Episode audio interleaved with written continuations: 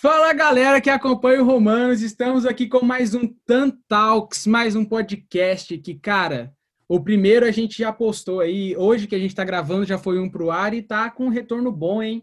Mas é isso, estamos aqui com a nossa bancada fixa, vamos lá, fale seu nome, o fato aleatório, começando por você, Pedrão. Fala galera, beleza? É o Pedro, baiano para alguns aí que, que me conhecem. E o meu fato aleatório de hoje é que eu não consigo começar um ano sem me iludir com o meu time. cara, pro Éder aí, pra gente explicar, o cara é São Paulino e agora com as contratações e o Crespão aí, o cara já tá. Vamos lá. Fala, Matheus. Ou Chups, né? Fala, galera. Aqui é o Matheus, vulgo Chups, né? Dos mais íntimos. E o fato aleatório aí é que estamos aí na sofrência para que meu time possa despontar aí no ano de 2021. E vamos lá apresentar o nosso convidado especial da noite. Fala, Éder, obrigado por ter aceitado. Fala aí seu, seu nome, um fato aleatório da sua vida. Prazer é meu, rapaziada. Meu nome é Éder Lima, sou atleta profissional de futebol e o meu fato aleatório vai ser quando eu bati o carro na Grécia e falei que era albanês. Ô, louco, que isso? Não, Bem depois, a gente vamos... volta nessa história aí, velho. Que isso? É, já que é pra ser, vamos ser. Vamos ser bem aleatório.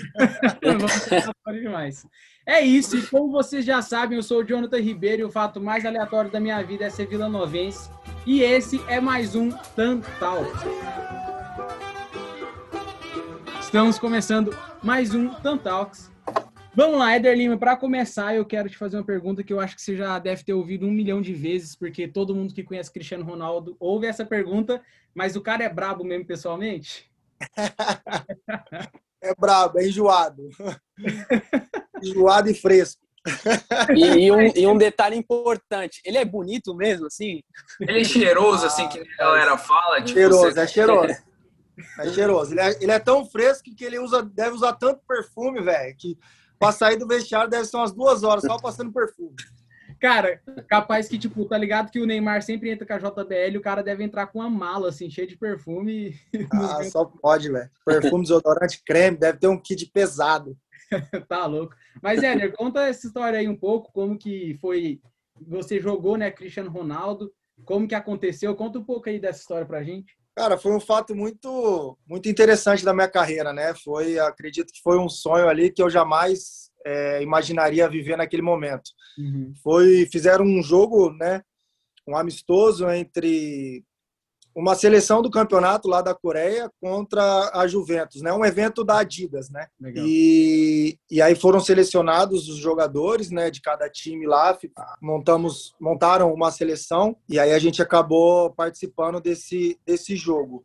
A logística que eles fizeram não foi muito muito legal porque o time da Juventus chegou no mesmo dia do, do jogo, na mesma hora, até uhum. atrasou um pouco o evento. Mas, cara, foi um evento incrível, assim, para nós jogadores, né, de ter essa experiência de jogar com uma equipe como a Juventus, né, uma das melhores do mundo, uhum. e atuando na Coreia, né, cara, um fato bem inusitado ali para quem joga lá, jamais uhum. imaginaria ter uma oportunidade como essa e tratando de Juventus e Cristiano Ronaldo, acho que foi, foi algo, assim, extraordinário para cada um que pôde viver aquela experiência, uhum. né, e aí o fato triste que ele acabou nem entrando em campo, né? Pois é, Porque cara. devido à, logística, como eu falei, acabou não ajudando. Uhum. E ele, do jeito que é enjoado, também não, não fez a alegria da rapaziada lá. 70 mil pessoas no estádio, Nossa. gritando o nome dele, e ele não deu a mínima. Aí no final o pessoal levou a sério, começou a gritar Messi, Messi, aí saiu bravo, saiu chutando garrafa, aí foi meio que o jogo virou para ele. Mas para a gente ali foi, foi uma experiência incrível, né? E depois também de poder é, tirar uma foto, falar com ele ali, até que seja por cinco segundos, mas foi uma experiência extraordinária que com certeza eu vou levar pro resto da minha vida. Não, que da hora. E cara, eu consigo imaginar uh, os torcedores que tiveram no jogo, velho porque é um fato também que eu moro aqui nos Estados Unidos e uma vez teve jogo do Orlando City aqui na minha cidade. Na minha cidade não, aqui perto de onde eu moro. E eu fui para ver o Kaká, cara. Tipo assim, eu sou Vila Novense, mas eu também sou São Paulino. E o Kaká é o ídolo máximo, assim, né, do, pra mim. Aí, cara, era Orlando e, e, o time aqui, o Revolution aqui de, de Massachusetts, e o cara não veio porque tava frio, velho. Aí eu falei, ah, não, velho. O Kaká tá de zoeira com a minha cara, não é possível. Mas enfim, eu imagino como que os caras se sentiram lá, velho. Tipo, você paga para ver o cara e o cara não, não entra, mas enfim, é isso. Cara, então, essa semana eu fui fui procurar o seu Instagram, né? E um fato que me chamou muita atenção foi que você já jogou em vários times, em vários países e tudo mais. E como é que é uh, você, sendo um cristão, né? Conviver em vários países com é, religiões diferentes, né? Também com o fato de você ter que ensinar seus filhos a se adaptar àquele tipo de cultura, religião e tudo mais. Como, como é que é essa adaptação assim para você? Olha, cara, assim, eu eu sempre, graças a Deus, assim, por onde eu passei, tive a, como todos, né, tive as minhas dificuldades de adaptação, como tanto dentro do campo como fora, devido a, a diferentes culturas, né? mas eu sempre acreditei muito no, no propósito que o Senhor tinha na minha vida e eu acredito que essas esses lugares por onde eu passei foi um propósito específico que o Senhor tinha na minha vida. Então eu sempre procurei é, tirar o máximo proveito possível disso. E é claro, tem suas dificuldades tanto para a educação dos filhos, né? Porque é uma mudança às vezes que é até radical, né, para eles. Mas sempre foi, foi muito tranquilo, cara, porque quando você chega num lugar e você sabe o, o para que, que que você chegou ali, acaba que se torna as coisas um pouquinho mais, vamos dizer, mais fáceis. Legal. E Éder, é, é mais difícil evangelizar lá fora, lá na Coreia, para lá ou no Rio de Janeiro, lá no Flamengo? Ah, com certeza no Rio de Janeiro, né? Sem dúvidas. É importante é, fazer essa pergunta. Você domina bem a, o idioma coreano, que eu não sei qual é a Cara, pronúncia assim, correta que se fala. É, é, em todos os países no qual eu passei, a Grécia foi o, o lugar que eu mais aprendi o idioma local, né? O grego. Os outros países eu sempre tive muita dificuldade, principalmente na Coreia, né? Fiquei seis anos na Coreia e realmente foi algo desafiador para mim, porque eu saí de lá assim é, sem falar muito coreano, né? Só coisas ali dentro do campo mesmo mas do lado de fora, assim, se precisasse falar alguma coisa, era mímica, inglês, coreano e se virava do jeito que dava. Então, assim, eu, eu tive essa dificuldade na Coreia, mas eu acho que como, como atleta, né, como figura ali, né, de, de jogador, você acaba que é muito mais pela sua conduta e pela sua postura do que pelo falar, né?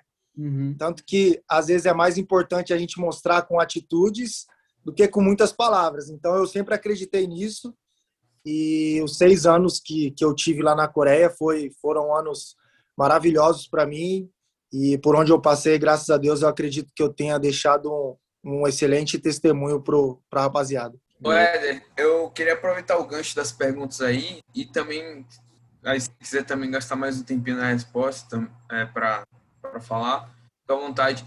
É, de, desse país né, que já foram, foram vários, teve Coreia, agora China, Brasil, já foi lá para os Emirados. É, qual foi desse que, tipo, que você mais curtiu e qual foi o mais desafiador? E, e assim, é, se pode me dar a pergunta também, qual foi o mais complicado é, no quesito da sua fé? Que você acha que você foi mais, teve, assim, foi mais testado nesse sentido? Olha, o país que eu morei, que eu mais gostei, foi na Grécia, porque foram dois anos e meio lá e, cara, a Grécia é um país sensacional. É, foi um lugar que eu queria muito ter continuado. Uhum. Infelizmente, o período que eu, que eu estive lá foi logo que estourou a crise, então realmente não teve condições de, de continuar por lá mas se fosse para escolher de todos eles, com certeza seria a Grécia. É, o país mais desafiador para mim no quesito religião e profissional foi no Emirados. Pelo momento no qual eu estava profissionalmente, né, eu estava vindo de lesão, estava um tempo parado e acabei tendo essa oportunidade no Emirados. Uhum. Então foi uma mudança completamente radical no quesito religião e no profissional. Então eu cheguei no momento profissional ruim, né? Que eu vinha de uma lesão, então para adaptar a uma nova a um novo sistema de jogo, a uma cultura diferente. Uhum. Foi, foi difícil, foi desafiador. e também pela, pela religião, né? Por se tratar de um país muçulmano, tive lá minhas dificuldades, né? Às vezes você fica meio, meio receoso de, de fazer certas situações, tem que aceitar muita coisa, tem que evitar muita coisa, né? Porque também você tem que saber o lugar que você está e saber se comportar, né? Acho que você não pode querer chegar desafiando ou chegar querendo mostrar demais, porque com certeza você pode ser muito prejudicado. Então, foi o Emirados, o maior desafio assim da minha carreira. Cara, você jogou em muito time no Brasil também, né, Éder? É... Nossa, bastante. Você, a gente até brincou aqui. Será que ele consegue lembrar todos os times que ele jogou? Você consegue ou, ou falta algum? Ah, eu, eu acho que eu lembro, cara. Eu acho que se eu for passo a passo aí, eu, eu consigo. Vamos lá. É, comecei no Guarani, uhum. aí fui pro Flamengo, do Flamengo eu fui pro Paraná, do Paraná eu fui pro seu time Vila Nova, aí saí para Grécia, fiquei dois anos e meio na Grécia, as Terras Trípolis e AEK, voltei pro Criciúma, do Criciúma eu fui pro Nacional de Minas, do Nacional de Minas fui para Tombense, da Tombense tive uma passagem rápida pelo Boa Esporte, fui para o Emirados Árabes, voltei do Emirados, fiquei desempregado um, um par de tempo, uhum. nove meses praticamente, aí foi aonde Deus abriu as portas para mim na Coreia do Sul e eu consegui retomar minha carreira, retomar minha carreira profissional uhum. e, e, e dar sequência para a Ásia desde então. E, e desses times aí do Brasil, é, qual que você mais gostou de jogar, assim, em questão de resenha que a gente tá falando agora? Qual foi o mais da hora, assim, cara, ali no, ali no vestiário, depois dos jogos, dos treinos? Qual foi o mais resenha? Ah, eu acredito que seja logo no meu início, cara. Guarani e Flamengo foi os dois times assim que, que realmente é, tinham um vestiário muito bom. O Nacional de Minas, cara, também. Uhum. Eu tenho excelentes recordações de lá. Porque assim, cara, no Brasil, velho, é o vestiário é sensacional. Sensacional porque acaba o treino e a rapaziada fica ali uma, duas horas naquela resenha, ninguém quer ir embora. Então, assim, no Guarani, que foi o início, né? Eu era molecão ainda, então você acaba ficando mais para ouvir as histórias de todo mundo, né? E aí depois chegar num, num Flamengo, assim, que você só os jogadores que na época você via pela televisão e você está tendo uma experiência nova ali também. Uhum. E o Nacional, que foi, cara, foi um catadão de, de, jogadores que estavam meio que sem clube, foi se encaixando e todo mundo naquela necessidade se fechou ali, um, um clube completamente assim novo no, no cenário mineiro. Uhum. E a uhum. gente conseguiu fazer uma campanha de tanta união que a gente teve ali naquele momento. Então, assim, foram os clubes aqui no Brasil que que eu mais lembro da resenha assim de vestiário. Da hora demais. É, o Flamengo todo mundo fala, né, cara? Pode estar tá ruim, pode estar tá bom, mas sempre tem, né, velho? Sempre tem a resenha. Então, pelo, pelo que você falou hoje, você tá sendo jogador na China, né? Pelo que eu, pelo que eu entendi aí. E você pretende, num futuro próximo, não sei, curto prazo, você voltar para o Brasil e terminar a sua carreira, né? Volta pro Vila, cara. Cara, assim, né? eu não eu não descarto nenhuma possibilidade de volta, né? Claro que hoje eu tô com 34 anos, eu sei da, das dificuldades que é para um jogador com a minha idade voltar ao Brasil, né? Eu, eu acredito assim que eu tô num momento muito bom da minha carreira, assim, fisicamente, tecnicamente, experiente, né? De, de ter rodado tanto assim. E eu, eu pretendo passar a marca dos 40 jogando. Essa é uma é um objetivo que eu tenho na minha carreira, né? De, de entrar no hall dos 40. Me cuido para isso. Mas eu sei que para voltar para o Brasil, cara, é sempre muito complicado, né? Ainda mais com a idade, com os anos que eu tô fora, o pessoal já não. Às vezes olha o vídeo ainda dá, pô, tá bem, tá bem condicionado, tá bem e tal, mas para trazer mesmo e bancar chances remotas, né? Já tive alguns convites, mas aquele convite que a pessoa já já faz não apostando, sabe? Então, assim, por esses motivos, é, graças a Deus, é, eu tenho uma carreira consolidada na Ásia hoje Pretendo dar sequência ainda pelo menos mais uns três anos lá. E quem sabe, cara, assim como eu falei, não, eu não crio muita expectativa de voltar e encerrar. Seria algo legal, seria algo interessante, mas com certeza, para voltar para o Brasil, só se eu tivesse 100% de, de condição mental, física e técnica, porque a gente sabe como que é o futebol brasileiro, né? A cobrança. Sim, então eu jamais voltaria para o Brasil se eu, se eu percebesse que eu não teria condições de ajudar e de acrescentar em qualquer equipe que seja. Então, se fosse para voltar, teria que voltar para dar conta do recado, né? Ué, eu tenho uma pergunta assim, tipo, uh, eu, queria, eu gostaria de saber, acho que a gente já está aqui batendo um papo, mas queria voltar um pouco no início, é, para você contar para a gente como foi que você conheceu Jesus, como foi sua conversão, seu testemunho, se você puder falar aí para a galera, para o pessoal saber, né? Só, só para complementar a pergunta do Pedro, é, a gente é brother do Brothers da Bola e a ah, gente ouviu também o podcast lá e você também contou uma, um testemunho que você passou lá na Coreia, então já emenda com o seu testemunho de conversão também essa, essa história que vai edificar vou, os ouvintes. Vou tentar abreviar ao máximo, então, né? Vamos é. lá. É, cara, comecei, conheci a Jesus através de uma reunião dentro do alojamento, né? Eu tinha ali 15 anos de idade, tinha acabado de chegar no infantil do Guarani, Uhum. E eu gosto de contar essa história porque o Dinels, que foi jogador do Paraná também, do Corinthians, uhum. é, começamos juntos na categoria de base. Foi através da vida dele que eu recebi o convite de ir para uma reunião de, de alojamento. Não sabia nem o que era, né? Uhum. Eu sempre criado num, num lar católico que não frequentava, então não tinha não tinha visão, não tinha conhecimento nenhum assim de realmente da, da presença de Jesus e num, numa reunião de alojamento, assim, sem pretensão nenhuma, fui para ver os amigos estão indo, vamos junto. E ali eu comecei a ter os primeiros contatos com, com a figura de Jesus, né, com o amor de Jesus, que já uhum. foi me impactando. Então, desde os 15 anos ali que eu, que eu comecei a frequentar mesmo. Só que foi passando os anos, cada vez mais é, comprometido com o evangelho, cada vez buscando mais. E, e depois acabei, por, por ser imaturo, por ser menino demais, acabei me desviando também. Passei um tempo longe, né? Hum. Fiquei ali uns dois anos, assim, um pouco afastado, aquela coisa de, por ser molecão, assim, você querer também aproveitar algumas coisas que, que você já, já tinha praticamente abrido mão de muitas coisas, né? Mas ali, com 20, 21 anos, acabei pisando um pouquinho na bola Uhum. Mas voltei rápido, graças a Deus, porque aquilo começou a me incomodar. Né, as pessoas começaram a falar que, pô, você já não é mais o mesmo, e aquilo começou a me incomodar ao ponto de realmente voltar para Jesus.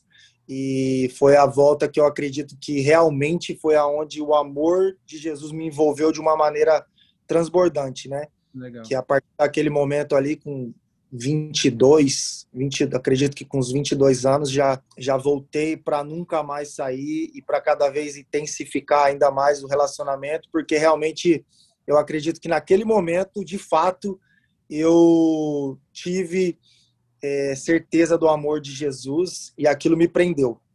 Então, desde então que eu, que eu passei é, a ter uma vida é, diante da, da presença do Senhor. E o fato. Que, que momento da sua carreira foi isso, né? Você já estava com 22? Foi logo que eu saí do Flamengo, cara. Foi quando eu chego no Rio ali ainda, a badalação, a imaturidade, acabou que, que me esfriou, né? Mas Deus é tão bom que ele acabou me tirando rápido daquele meio ali, né? Digo, daquela, daquela euforia, daquela ilusão na qual eu estava vivendo naquele momento. E quando ele me tira, é, eu vou para o Paraná, em seguida vou para o Vila, mas muito rápido e já saio para a Grécia, né? Muito novo, uma mudança radical. Uhum. E foi aonde realmente é, eu vi que eu precisava voltar, né? Que a minha, a minha vida, a minha carreira já não estava é, da maneira que eu gostaria que, que fosse e eu já não estava me encontrando mais, né? Aquela alegria, aquele prazer. Então o Senhor começou a renovar. Aí a, a minha esposa também foi foi uma peça essencial, né? Porque na época a gente deu uma risadinha ali que ela, ela na época a gente namorava, né? Então, logo em seguida também eu já assumi um compromisso mesmo de, de casamento e isso me fortaleceu e transformou a minha vida. E, e então, quando eu vou para a Grécia, aí já a, a situação muda completamente. Vamos dizer, da água para o vinho, né? Eu saio do, do Brasil namorando e um pé lá, um pé cá, e chego na Grécia e caso e já me converto verdadeiramente, batizo, batizo de novo Uhum. E a uhum. partir de então que eu, que eu começo a viver uma vida na presença do Senhor. E o fato que, que eu contei, né, foi em relação a, ao milagre que o Senhor fez na minha vida, que eu até fiz uma tatuagem recentemente agora do coração. Legal. Eu passei por um, por um drama muito complicado na Coreia em 2019. Logo após, logo após o aniversário da minha esposa, eu tive um. Passei mal e tive um mini AVC, né? Tem um outro nome lá, mas é praticamente um mini AVC ali. Em pé, em casa, tranquilo, senti o corpo mole, de repente a luz apagou. Uhum. E quando eu volto, minha esposa já está assustada, eu também com a situação. A gente vai para o hospital e faço todo tipo de exame e não, não sai nada, até que eu tenho que ficar internado. No dia seguinte, eu recebo a notícia do doutor que eu estava com uma válvula, uma válvula é, má cicatrizada, né? De nascença, todo, todo mundo tem é, essa abertura numa válvula lá e, e a minha acabou que não se formou, né? Então eu sempre tive esse problema no coração. Então imagina ali, 2019 eu já estava com com 32 anos uhum. e vivendo já praticamente a vida toda com esse problema e fui passar mal lá. Então eu acredito que o Senhor fez algo extraordinário, algo extraordinário na minha vida, né? Porque eu poderia ter passado mal em outras situações e não ter a estrutura que eu tinha naquele momento. Uhum. E quando o doutor chega para mim e fala que eu precisaria operar o coração, você já tem aquele susto, né? A primeira a primeira imagem, a primeira coisa que vem na sua cabeça é o quê? Vou parar de jogar, né? Uhum. Tô com um problema no coração e preciso parar de jogar. Então, foi o primeiro baque que eu tive, mas naquele momento, no desespero, você quer só ter saúde, né? Sim. Então, acaba que você realmente esquece um pouco do lado profissional, né? Porque o que mais importa ali é a tua saúde, né? Uhum. Tinha meus filhos, minha esposa, e foi ali que realmente eu abri mão de tudo é, para o Senhor, porque eu decidi naquele momento que se fosse da vontade de Deus eu ter que parar de jogar bola, eu ia parar, ia servir Ele da maneira que Ele quisesse, e que se não fosse eu ia continuar fazendo aquilo que Ele que Ele deseja para minha vida, né? E aí o fato curioso e milagroso foi que o doutor me deu a notícia que eu teria que passar pelo procedimento é, acordado.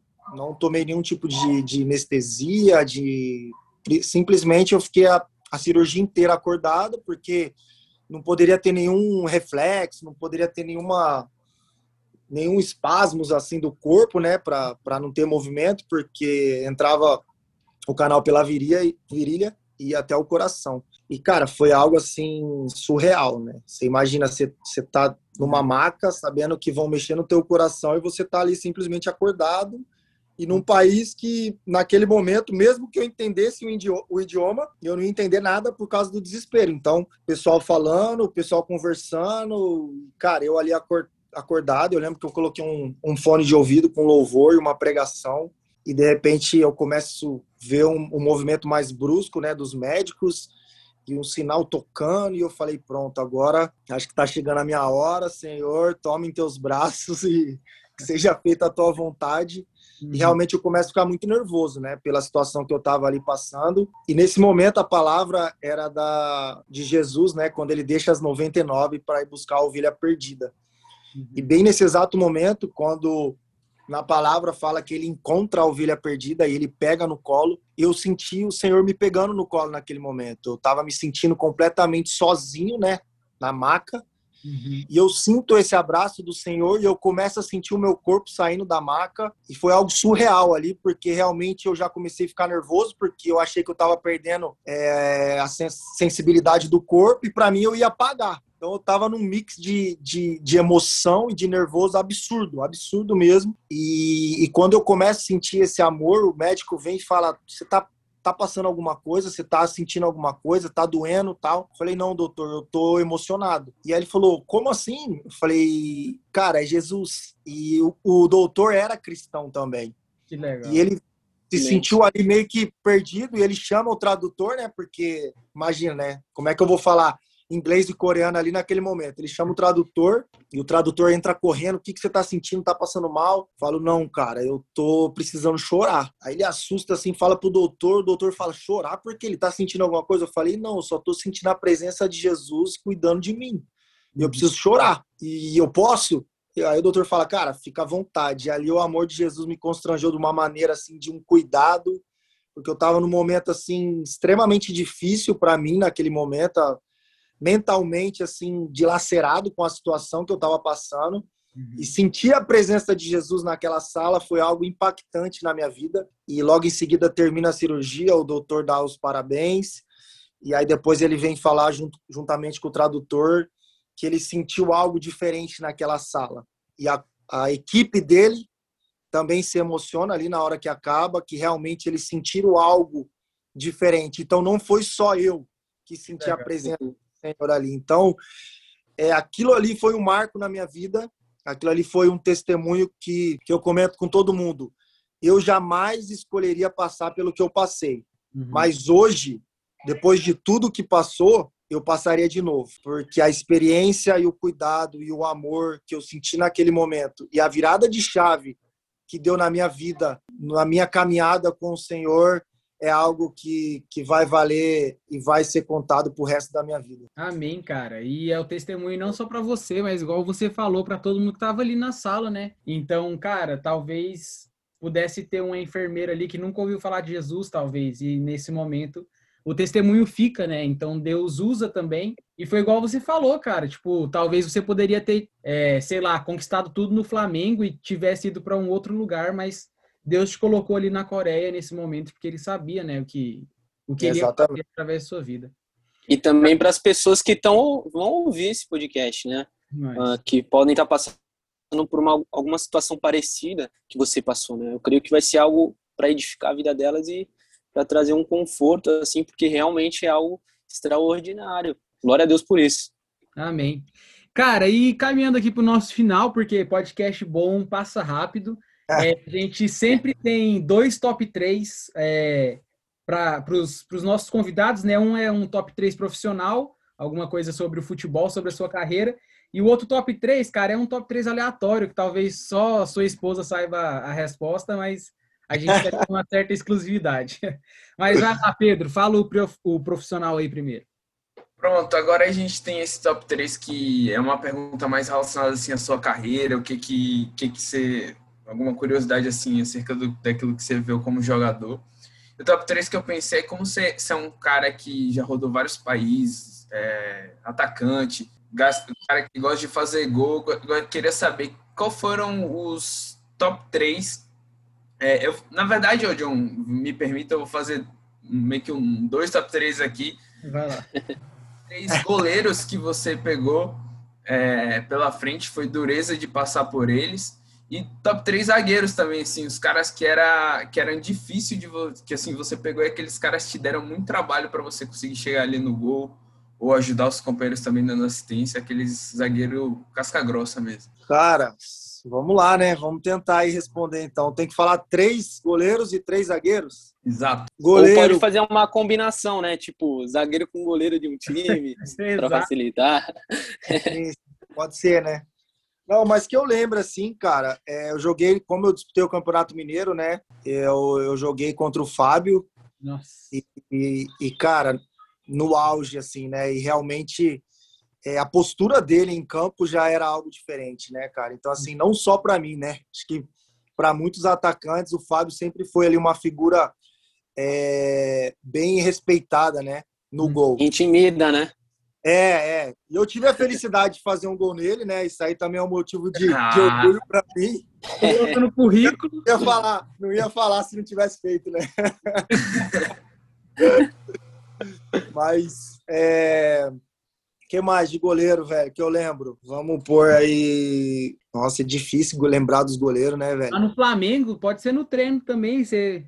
Tinha um lá ah, no Flamengo que você não fazia... No Flamengo eu peguei três goleiros, assim, que dispensa comentários, né? Que foi o Bruno, que na época estava de foguete, e dois goleiros que são hoje consagrados, que é o Marcelo Lomba e o Paulo Vitor, que um tá no Inter, o outro tá no, no Grêmio. Então você vê o nível de goleiro daquela época, né? Então, realmente assim, foram goleiros que, que marcaram ali aquela passagem.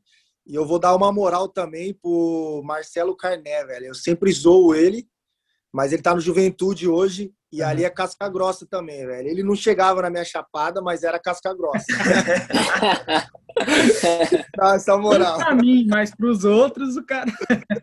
é, é. Tem o Ranieri também, que a gente jogou no, no Nacional também, que era, cara, era fantástico. Uhum. Né? Tem algum de fora? Algum de fora, assim, estrangeiro?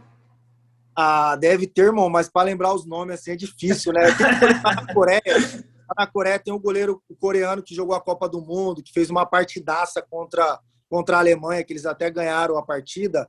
Sim. Eu joguei, eu joguei com ele dois anos, né? Meu primeiro time, eu joguei com ele. E depois com ele eu, ou contra ele? Eu cheguei na Coreia, joguei dois anos no mesmo time dele. Depois eu ah. saí para outros times. E, cara, ali é sensacional, velho. É um goleiro assim com nível, é, cara, de Europa mesmo. Ele chegou a ter a oportunidade de sair, acabou não, não conseguindo, mas é sensacional. O goleiro assim que é, é excelente. E dos zagueiros, cara, dos zagueiros que eu lembro, pô, eu, você vê, eu tive uma passagem extremamente rápida contra é, no Vila Nova, mas eu lembro do Gil, cara. O Gil tava ali no, no Atlético Goianiense e, cara, bicho bruto, velho. Pra torcida bruto. do Atlético é. E ele tava, acho que ele foi logo ali ele se despontou logo ali depois, né? Naquele mesmo ano, acredito que ele já, já saiu. Uhum. Foi um zagueirão também difícil. Na época do, de, do, do Nacional, também em Minas, né? Joguei contra, cara, Hever e Leonardo Silva também. Era, pô, era difícil, cara. Os dois na fase assim que. De fora eu joguei contra um grego, que ele até tá no se eu não, se eu não me engano, ele ainda está na Roma ou foi para Lazio, alguma coisa assim, que é o Manolas. É, jogou um tempão na Roma, não sei agora que fez ainda... gol no no Barcelona. Isso, isso. Cara, é, que fez aquele gol no Barcelona, né? Joguei contra ele, joguei e depois fui pro mesmo time dele. Uhum. E, cara, ele já era assim, molecão, né? Quando eu cheguei, ele já, o alto, a autoestima dele era surreal. E ele falava: ele falava: eu vou jogar na Europa nos, nos principais times, vou jogar na seleção, vou ser o melhor zagueiro grego, porque não tem ninguém melhor que ele. Era todo assim, sabe? Realmente é um zagueiraço, velho. Então aquele foram jogo, os... aquele jogo de Champions contra o Barcelona, ele botou os caras ali no bolso, assim. Cara, tinha jogo... uma autoestima assim que a gente sabia que ele ia chegar né, nesses times de ponta, porque não era normal você ver um grego com a autoestima que ele tinha, assim, sabe? A gente, a gente até até brincava e zoava ele, mas ele não tava nem aí, velho. É, não é à toa que ele chegou onde ele chegou, né? E tá onde tá, né? Demais. Mas acho que foi isso, cara. Da hora. E vai lá, Chups, fala aí o top 3 aleatório.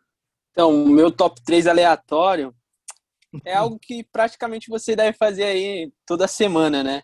Seria um top 3 de série ou filmes aí que você gosta ou que você curte com a sua família ou só com a sua esposa, não sei que você ah, gosta bastante aí. Eu sou, eu sou ruim disso aí, viu? Depois que meus filhos nasceram, Sério?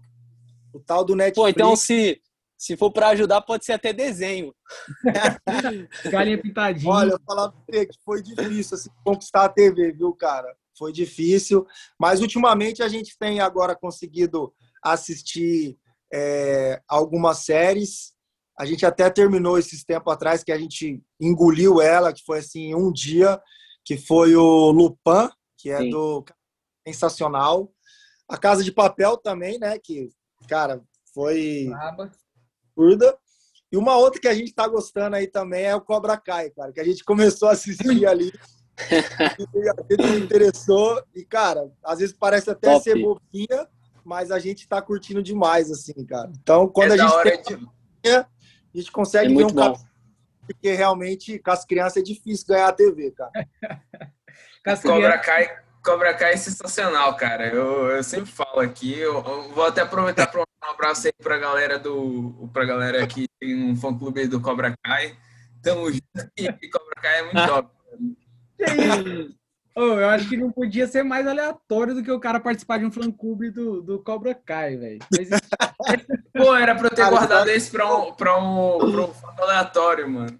Já sei, na cara, próxima. Eu, eu treino com... Eu faço um treino com um cara e eu e os, e os, e os meus amigos que fazem também, a gente colocou o apelido do cara de Mestre Miyagi. E ele não sabe. Eu vou revelar, vou deixar em off Então já é algo que o Daniel San e o Messi Miyagi nem na minha vida. Então quando saiu Cobra Kai e minha irmã que acabou me passando, lembra do filme Daniel San e tal, assiste que você vai gostar. E aí meio que misturou tudo e cara, hoje a gente é fãzão, né? Muito bom, mano. Muito bom. Outra exclusividade. É, velho. Ah, mas, cara, da hora demais. Oh, a gente já teve várias coisas aleatórias nesses top 3 aí, né? Já teve pizza de atum, já teve. sei lá, um monte de coisa. Mas, enfim. Gente, é isso. Esse foi o nosso podcast. Foi muito da hora, o tempo de qualidade aqui mesmo, resenha braba. Vamos para as nossas considerações finais, né? Vai lá, Pedro. Bom, muito massa mais um receber mais um convidado assim que, que a resenha foi rápida. Eu nem via que o tempo passando, passei o dia na correria, cheguei aqui para a gente estar tá gravando até tarde da noite. Não sei se o Éder tá, tá lá na China ainda, ele tá aqui no Brasil, mas. Brasil. Tá Brasil? É isso. Mas aqui eu, cheguei, eu cheguei cansadão, mas, cara, que tempo massa, que, que conversa top, edificante. Bom saber que é, a, gente, a gente nem imagina é, o que atletas com que, que, normalmente o pessoal que não está né, nessa badalação que eles passam na vida deles é, é muito massa outra perspectiva de, de alguns atletas que não estão muito em evidência que não que a mídia não dá muito enfoque assim de, e conhecer eles e conhecer da vida deles do que eles viveram e ver que através de um problema por exemplo de você poderia ter perdido a sua carreira é, ver que Deus usou isso para fortalecer a sua fé e você pode, graças a ele, continuar jogando, né? É, mesmo passando por algo tão sério. Então, eu só vejo que Deus cuida do, do seu povo, cuida do, daqueles que, que o amam, de maneiras que às vezes a gente não pode explicar. E fico muito feliz que você está aí desfrutando esse período do outro lado do mundo, né? É, jogando lá na China, um país que também é, que cristãos passam por muitos problemas, né, muitas dificuldades, mas que você está lá firme e forte, seguindo ah, com a sua fé, seguindo com o seu trabalho. É, acredite sempre quando eu tenho a oportunidade de falar é, de Jesus para os seus companheiros de time, para as pessoas que estão ao seu redor do clube. É, acredito que você sempre faça isso. Então, cara, que você possa estar sendo luz naquele país que tanto precisa do Evangelho, tanto precisa é, de Jesus Cristo é, para que as pessoas possam, de fato, ter o, ter o nome dele conhecido ali. Amém, amém. Vai lá, Matheus, considerações finais. Pô, como um seguidor de Jesus e um admirador de, de futebol, eu fico muito feliz de poder participar de uma conversa assim com, com um jogador que já teve muitas experiências e que, cara, jogou em tudo que é lugar, assim, Uh, provavelmente, se a gente continuasse aqui na entrevista, ia falar muita, muitas coisas, mais histórias, e é, é, muito legal, é muito legal, me edifica muito, e eu creio que vai edificar muito a galera também que ouvir. E eu espero de verdade um dia ter a oportunidade, se for da vontade de Deus, você voltar aqui no Brasil, ter a oportunidade de te ver jogar, que eu acho que vai ser muito massa. Eu sou torcedor do Santos, sou fanático, mas uh, eu sou mais a favor do futebol, então eu admiro o futebol. Se tiver que ver jogo de outro time, eu vou e para mim vai ser um prazer. Então, eu agradeço aí pela oportunidade também, porque você disponibilizou o seu tempo, né? E eu espero que Deus continue te abençoando grandemente onde você estiver aí, você e sua família. Valeu de verdade. Amém. Amém. Éder, suas considerações finais. Cara, eu queria agradecer vocês, né, por esse tempo, como foi falado, esse tempo de qualidade que, mesmo sendo participante, assim, me edificou bastante e é sempre uma alegria poder compartilhar daquilo daquilo que o Senhor fez e tem feito na minha vida. Uhum. É, que Deus abençoe é, esse projeto de vocês também, né? Uhum. Que é um espaço que vocês abrem aí para o pessoal vir contar um pouquinho de cada vida e com certeza muitas pessoas vão, vão ser vão ser edificadas através da vida de vocês. Que Deus continue é, capacitando e abençoando a vida de vocês. E, e eu sou um cara muito realizado, né? É, como foi falado, às vezes a gente olha somente para os jogadores que, que estão debaixo dos holofotes, né? Dos principais holofotes. E eu não tenho nenhum tipo de frustração em dizer que eu nunca estive, vamos dizer, debaixo desses holofotes. Mas o que mais me deixa alegre, contente e satisfeito é que eu sei que eu estou debaixo dos holofotes do Senhor. E tudo por onde eu passei, tudo por onde eu andei, por todos os clubes e países que eu passei, sempre foi a mão dele que, que foi à frente, que foi abrindo os caminhos. Então, hoje, mesmo não sendo uma figura conhecida no Brasil, é, eu não, não me sinto menor nem pior do que ninguém, porque realmente assim eu sou completamente realizado daquilo que o Senhor tem feito através da minha vida. Então é uma realização que eu tenho de saber que o futebol tem me levado a, a diversas nações, né? Que uhum. com certeza, se não fosse o futebol, talvez eu não chegaria.